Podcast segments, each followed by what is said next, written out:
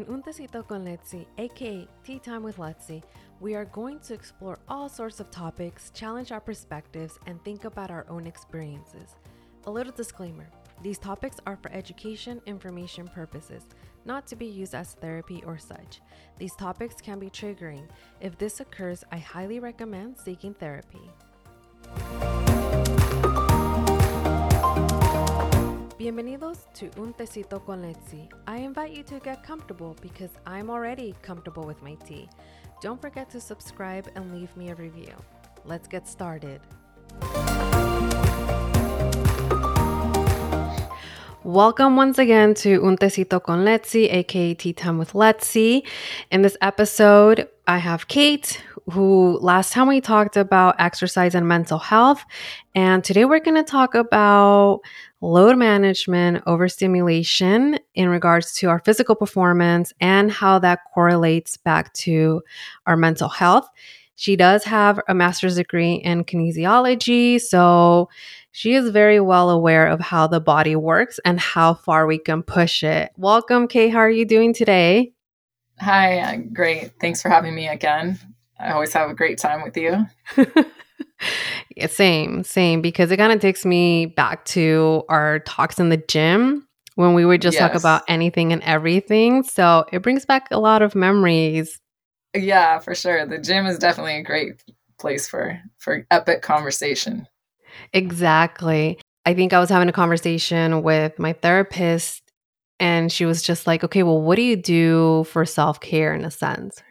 And so I was telling her and she's like, "Well, I don't know. Is is that's okay. Yes, that's a good form of self-care, but at the same time, you know, it it looks like you're checking out. So instead of like let's say for example, I could be watching Netflix and like mm-hmm. just resting on the couch, but I'll be on my phone at the same time. So she's just like, you know what? You're really not resting. You know, yes. you're not resting your brain. You're not resting like just what it really isn't what self care is. Are we really resting in regards to maybe not pushing ourselves hard? Yeah, and being intentional, like your mm-hmm. therapist was mentioning. Um, it's it's easy to kind of get in the gym and then say, okay, well, I'm feeling good. I'm just going to go ahead and push through. I don't really need this rest. It's almost like you know when you're supposed to be resting and you're scrolling you think that you're resting but you're actually there's a stimulus there. Mm-hmm. and so mentally you're not getting that that mental break because the stimulus is in front of you all the time. It's, it's the same in the gym. So if you're in there and you're supposed to be truly resting or recovering or doing more therapeutic modalities and you decide that oh no i'm feeling good then you really don't give your nervous system time to rest. And it's both sides, mm-hmm. whether we're mm-hmm. talking about mental health and mental rest or we're talking about physical health and physical rest, both are a component of the nervous system and allowing the nervous system rest. So it doesn't matter physically or, or mentally, both you're trying to rest the nervous system. So yeah. it's like, you know, we, we just, we think we're doing ourselves more because we're trying to push and challenge ourselves all the time but you end up leading to burnout if you're and it could be cognitive burnout or you know mental fatigue if you're always having this expectation. It can also be physical too which we all know. You, your body only has the capacity to handle so much work before you start to break down. But a lot of times we don't parallel that to the mental fatigue and you, mental burnout. You can only handle so much without rest and recovery before you start to burn out. Exactly. And i think ever since COVID started, or probably a little bit before that, people were noticing that they were starting to get burned out. Mm-hmm. And that caused a lot of harm, obviously, to to their job and to their performance at work because they were mm-hmm. starting to get burned out. I can personally say that during that time of COVID, I was burned out because I work in the hospital system and at that time obviously the rise of covid yeah. was tiring everybody everybody at the hospital was tired mentally physically because we saw people come yeah. in you know with covid and it was a sad time yeah so emotionally as well yeah yeah exactly as a spanish speaking social worker I was getting pulled in so many directions to yeah. help out like my other colleagues. But at the same time, I was hurting myself mentally, like you said. And it came to the point where I don't know if I want to go to work today. We don't know how to truly, intentionally, like you said, intentionally rest. Yeah. And I think the trick then becomes how do you recognize that and do it more intermittently? Both you and I are in the service industry, and we do you know i think i think genuinely there's not really a way to provide the kind of care and service that we provide without feeling some kind of emotional connection so you can't completely cut off from the people mm-hmm. that you're serving that's just being by nature of the service industry. But we need to recognize and find ways to disconnect more often so we don't get burned out because if we aren't able to connect with those people on a mental emotional mm-hmm. level then we're not going to be able to provide the service that you know we're we're known for right so yeah. you know then ultimately that it's bad for everybody it's bad for our business it's bad for the people that we're helping um, and it's bad for us mentally so it really is important to just like physically we know we need rest and recovery that mentally that we need rest and recovery to really carve out time because it's so easy that we say we're going to sit down and disconnect and then something comes up there's always mm-hmm. access mm-hmm. we're we're never not available like we're always yeah. available all the time with mm-hmm. technology mm-hmm. and the connectivity that we have with each other that's in today's day and age so it's easy to mm-hmm. sit down and say i'm going to carve out this time just for me and then something comes up or someone calls you or something unexpected yeah. and you because by nature our nature we, are in service again we want to serve others so we're always like okay okay i'll help you or okay i'll go do this or you know and we never really take that time that we need and then unfortunately ends up we end up burned out. Claro claro. And because of the burnout, people have quit their jobs. Mm-hmm. and they look for jobs that are better going to help them mentally, that they know they're not going to be overworked. Yes. Pero ellos no quieren ser overworked, so they don't want to be overworked mm-hmm. physically, right? Or mentally. Pero la misma vez, como dices tú, how are we truly, truly resting? That's like just the main question, a simple question. How are we truly resting? One, our body, two, our mental state, just our mentality. Y when it comes to the body, it's más fácil. It's so much easier to rest for some. Mm-hmm. Okay. For some, it may look like I'm going to take a nap time. I just need to physically just take a nap time.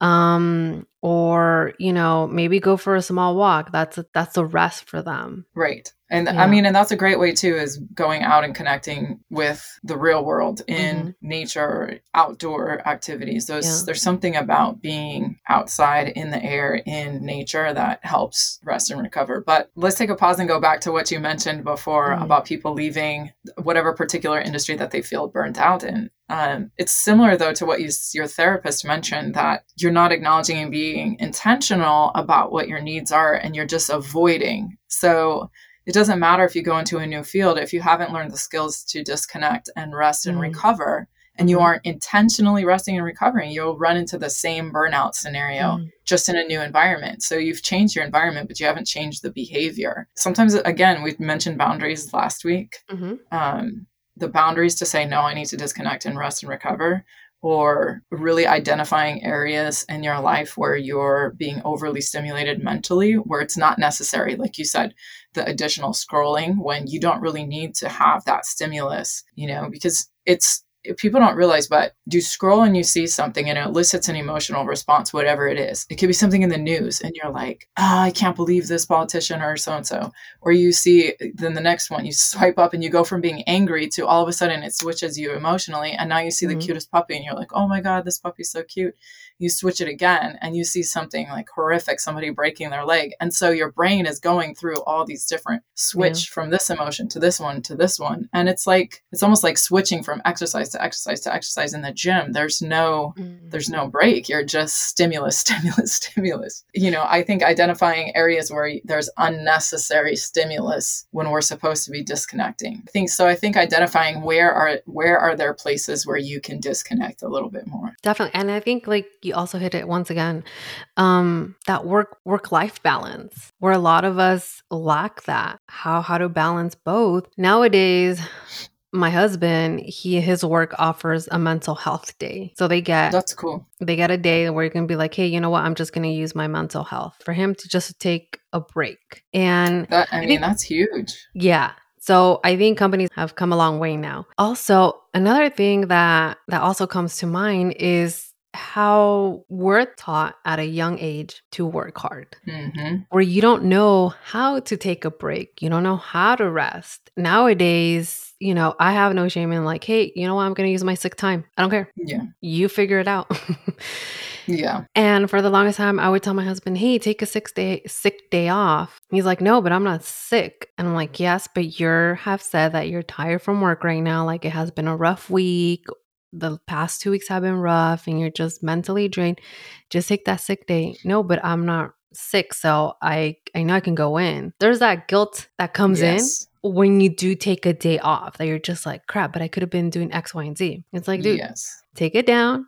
It's gonna be okay. That's why the manager's there. That's why the bosses are there to figure it out. Because I guess, like, yeah, go ahead. Oh no, I was going to say no. You're you're right, and it's when you sh- when you're burned out and your Mm-hmm. decision making and your t- task execution and all the things that you're supposed to be focused on at work. When you're burned out, you're not effective or efficient Mm-hmm. At work, and so the, if you actually take that day and come back, the productivity goes up. Mm-hmm. So being there, it- how productive is the day going to be there if you're Right. maxed? You you can't make those effective decisions. Yeah, because your brain is what you were, what we were talking about earlier. It's fatigue. It's tired. hmm There's maybe we Yeah. call it like a brain fog. I call it Yeah. a brain frog fog fog, not frog. A brain fog when I get a migraine because I can't function like I normally would without a migraine because I feel like my brain is like like I just can't function. Whatever I'm saying or talking about, it's like if the other person can be like, "What are you saying?" It's like, you know what? I honestly don't even know what the heck I'm saying because my brain it's not functioning like it should be. Yes, yeah, I think we've all been there. Exactly. I don't even know what I just said. So the same thing goes, right? When it comes to performance at work, in the gym, in our personal lives, like how we deal with challenges that come our way with our significant other, our friends, our family, it really has an impact. And when it comes to there was one keyword that you were talking about is that overstimulation that we get from our smartphones, maybe from Netflix or just watching something on TV. But I think it's nowadays is mostly like our smartphone where we're constantly looking at so many things and just mindlessly scrolling through so many things through Instagram, Facebook, TikTok, Snapchat, Twitter, all these apps out there. Yes, it's a great way to connect with other people that maybe you wouldn't have connected if we didn't have social media. But one of the research articles that I found is that when we use excessively our smartphones, there's an increased risk of cognitive, behavioral, and emotional disorders in young mm-hmm. adults, in teenagers, and maybe that potential to increase the risk of early onset dementia in late adulthood. That's what this re- research article found. And it's one thing that we touch base in our last episode. Where just like, if you're exercising and you're pushing yourself mentally, this can help dementia. This can help Alzheimer's. Mhm. And it can also physically help if you or a loved one has Parkinson's. Well, I think uh, so, like you said, mindless. You're not actively exercising your brain power, quote unquote. You know, you're just scrolling. And so when there's no actual stimulus to challenge your brain, so there's two two sides to it, right? Just like training, Yeah. you need a stimulus to create strength. You need a stressor. You need to be challenged to create the strength. And then you need to be able to periodically disconnect and reset. It's the same thing for the brain. And when these, when all of us, not just kids, but all of us are scrolling, scrolling, scrolling, we're being mindless. We're not actually exercising our brain. So mm-hmm. it, it kind of goes twofold. It's, are you just avoiding Mm-hmm. work, avoiding, and just it's like going to the gym, but yeah, reality, Mhm. just going to the gym and not doing anything. Are you avoiding your workouts or putting it off for the next day? When you're mindlessly scrolling, you're not actually stimulating different areas of your brain that are responsible for problem solving and, and those types of things. So you're not really exercising your brain in a way to make your brain stronger. So in the last episode, we were talking about cognitive decline, like that, the actual decline of the neurons and, and the functioning, the physical functioning of the brain. When you're scrolling, what are you doing to challenge those neurons and the synapses to communicate and work together? You're not, like you said, you're mindless. You're just scrolling. So it's it's almost like atrophy. Like when we have muscular atrophy from not stimulating our muscles, Mhm. they get weaker and they start to break down. It's the same same thing when you're doing mindless tasks. So Yeah. it's it's twofold. You know, not we can't just say, okay, I'm burned out and I'm fatigued and then be mindless. You know, it's like you said, being intentional. Challenge yourself to be problem solving, being active mentally, Yeah. and then also being intentional when you're disconnecting and not being mindless. There's a difference. Being intentional about things that we're doing yeah. for our mental health uh, is equally important. I think we just overlook it because we can't physically see the changes like we can in our, our muscle. Another thing that you mentioned was also a condition where if you're not moving your body, your body is slowly going to start to get weak. I don't know what the Mhm. term was, but you said it. But you know, Atrophy, yeah. yeah, in simpler form, uh, in simpler terms, it's your muscles and your body are becoming weaker. Mhm. That reminds me of when me and my team we see patients at the hospital. Some of them obviously because of their chronic illness are bedbound, but they have somebody there to move them like a caregiver or their loved one is helping them move them, you know, switch them to the right side or switch them to their left side so they don't get something called bed sores, which can later turn into wounds, right? And we don't want that on a patient or on ourselves. But there's other people that will say it's like, oh, well, you know, I just, I'm lazy. I just like to lay around in bed or on the couch for long periods of time without doing any movements. Mhm. And we're just like, well, you know, there's there's risks to that. And we explain it. And they're like, oh, okay. But, you know, it's just something I, I like to do. on the physical side of it, Mhm. so we know we can see the atrophy, we can see the breakdown in the skin. Is um, if you're in one position too long, even your skin starts to break down and you get Yeah. the sores on the skin. So we can see that physically, and physically we can have people help move you and activate your muscles and Yeah. adjust you so that you're there's a stimulus. So we can Mhm. physically create a stimulus. But I think it, so. It's like if you can if we can understand that in concept physically, the Mm-hmm. only difference is nobody can help you stimulate your brain Yeah. like we can physically. So Yeah. you have to be an active participant in choosing to mentally stimulate your brain and to Mm-hmm. intentionally disengage when you need to rest and recover. But Yeah. you have to take ownership of that. Nobody else can help you do that. hmm It's not like the body where we can just move the body around. Nobody can get in there and like exercise your brain. You've got to do that. You've got to be an active participant in that aspect of your life. One way that I have personally found that helps me stimulate my brain is reading. Something that I never Yes. used to like to do, but reading books that are going to challenge what I do in my daily life, like being mindful, changing my mindset, and things like that. But also surrounding myself with people that can challenge my perspective or my persona, right? Like who I am to be a better person. So even though some of the people in my circle, we kind of think alike, but then there's, I have other people, we may not see eye to eye,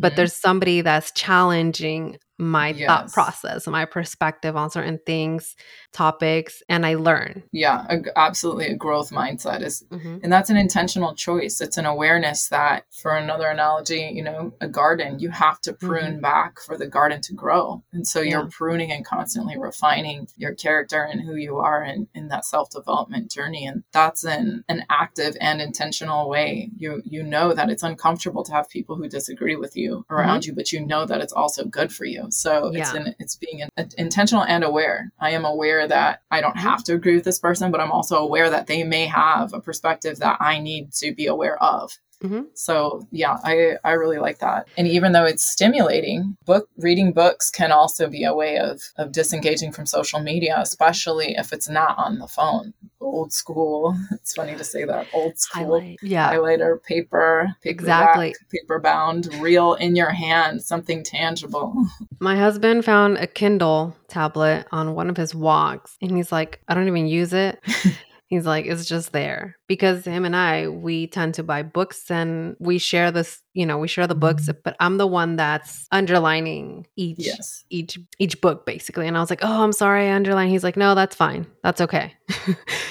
I, no, I can see why you like. though? Yeah. Why does that help? Because you're putting a physical Mm-hmm. aspect to what you're doing. It's tangible, it's tactile, it's physical, and then Yeah. it's also mental. So, yeah, I mean, there is really something to be said from having an actual book and going Mhm. through it, underlining, and phys- you're physically able to interact with the Yeah. material as you're learning and stimulating your brain. Exactly. Recently, I think like within the past week or two, I will say now too, I've stopped looking at my social media or my phone. And it has been liberating, I can say, because mm-hmm. I caught my I have caught myself like just mindlessly scrolling, you know, not paying attention. And like you said, I can see something happy and then I see something sad. And then I'm just like, my brain is like, can we stop? And not just yeah. my brain, you know, my eyes start to hurt sometimes. I'm okay, you know what? I need to go put on my eye mask to help relieve whatever pain my eyes are experiencing at Whatever's this moment. happening right now. Yeah, what is happening? But that has been like honestly a relief. I can say mm-hmm. not looking at the social media so much because honestly my brain and my eyes can't take it at times. And so yeah. more recently I've been reading the book Atomic Habits and I'm, I oh, feel I like everybody should, everybody should read it. And so when it comes to habit, it's so bad. It's so hard to break certain habits in our lives. The bad ones that we have developed over time. It's so hard. So I'm like, being intentional of how much screen time I do. Like I I have, sorry. I have in my day to day. Even though because yeah, social media does connect with people. It's a way to promote your business, mm-hmm. but at the same time, if you are going to use it for business, be intentional. Like I'm trying to be intentional with it. Like, okay, I'm just going to get on to post my stuff and then that's it and then I'm out. But it's so hard. Yes. Yeah. It does. It's and that's what it's designed to do is to suck you in and keep you there and keep you mindless. So and they, it does a very good job of of that. Like I've lost hours of my life to social media. You look up and all of a sudden you're like, how did three hours just pass by? Right, exactly. Because when we are mindlessly scrolling, like you said, I've just lost three hours that I could have been doing something else. Could have been like working out or working on my business or going out for dinner. I don't know. But yeah, yeah spending being, time with your family. Exactly. Like disconnecting somehow from, yeah. From all that and being present. Yeah. It takes you away. Like your therapist said, mm-hmm. you're you're avoiding it's an avoidance mechanism rather It is. Rather it definitely is. And I think for a lot of us, like I said, it, it it's our way to not tackle what is in our lives at the moment. We don't yeah. want to face it. And so I think that's just the biggest biggest thing that everybody is going through at the moment. If anytime something gets uncomfortable, mm-hmm. you're just ev- avoiding, mm-hmm. your tolerance for uncomfortable is getting diminished and diminished and mm-hmm. diminished mm-hmm. rather than, like you said, exposing yourself to uncomfortable situations and practicing listening, practicing being intentional, practicing being engaged with other people in a, in a controlled way and mm-hmm. practicing those skills mm-hmm if you're avoiding discomfort all the time, you never get the opportunity to develop and refine your ability for emotional regulation. But one thing that I do want to point out though is that social media and social media nowadays, anybody can say whatever they want. They can give tips on whatever they have knowledge of and that's great. That's great. Sh- share your experience for sure. But also be conscious of what you're looking at and just be careful out there when it comes to just what we see and hear on social media, because again, that can also have an impact on our mental health, how we view certain things in life. So just be mindful of of that, of what we're taking in as well. Yeah. Because it and, and understand harm Mm-hmm. Yes, and understand that these platforms are built to reinforce whatever biases you already have. So mm-hmm. if you are watching content and you think the world is doom and gloom, it's going to continue to show you things that are doom and gloom, which then, of course, changes your perception of reality to doom and gloom mm-hmm. because the way you interact with the content, it's, it's going to show you more of the same because that's just how these platforms are designed. So when yeah. you engage and interact with certain media, it's mm-hmm. going to show you similar media to keep you engaged. That's yeah. exactly how it's designed to do. So you basically operate on confirmation bias, which is whatever your biases that you walk through the world with, mm-hmm. whatever those biases are, I should mm-hmm. say, the the way you engage with those things on social media is reinforcing mm-hmm. in that it's going to show you more people who think like you think and your your exposure to like you said alternate perspectives it gets more and more and more narrow the more mm-hmm. you engage with this information. So you're just, it's almost like a self fulfilling prophecy in this way. Mm-hmm. So it is like you said, to be conscious and aware, to expose yourself, to intentionally expose yourself to alternate perspectives and thought processes. Because not only is it good for your growth and development, but you're going to expose yourself to things that you didn't even know were out there rather than just getting this narrow tunnel vision. To me, I think it's so interesting what's happening right now. It's it's kind of like a it's like one huge social experiment where technology, human the human brain and interaction with technology right now. I think we're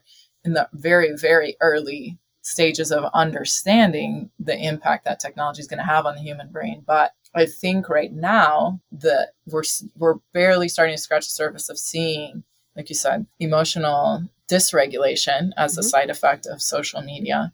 I yeah. think we're also going to see a lot of cognitive dissonance, which is where you're trying to rationalize reality with virtual reality. Mm-hmm. Um, and I think a lot of both of those things contribute to a lot of the mental health disorders, the rise of mental health disorders that we're seeing. Yeah. trying to separate yourself, your reality in real life, your mm-hmm. family and the people and the mm-hmm. connections, the social circles that you have in real life versus what you have online. Yeah. So I don't know. It's very, very interesting. But again, I think the biggest thing that, you know, you touched on, your therapist mentioned is being intentional and being aware and you have to recognize where you're at in the process of you know am i avoiding am i being intentional or you know how can i how can i take a little bit more conscious actions to mm-hmm. get a better quality of life yeah and that's a word that we also always so always use with our patients what does quality of life mean to you and what does that look like? Like 100% mm hmm that's what we ask and so then they say and it's like okay cool thank you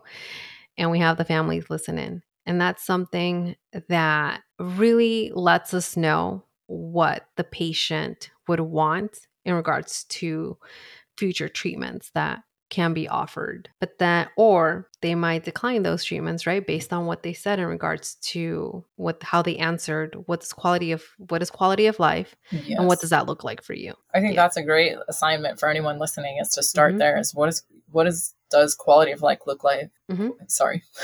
what does quality of life yeah. look like to you? And mm-hmm. that's, that's basically your value system. And then do your your goals and actions that you mm-hmm. take on a day to day do they align with your values yeah. if they're not in alignment that's where you start to feel a lot of that anxiety and mm-hmm. stress and conflict within yourself because your behavior is not aligning with your vision for for quality who you want to be yeah for who you yeah. want to be yeah mm-hmm. exactly Thank you so much, Kate, for joining me once again in Un Tecito con Letzi and talking about, you know, load management, overstimulation, and how social media really impacts our physical performance and then our mental health too. It's always great to have a conversation with you because we learn from each other.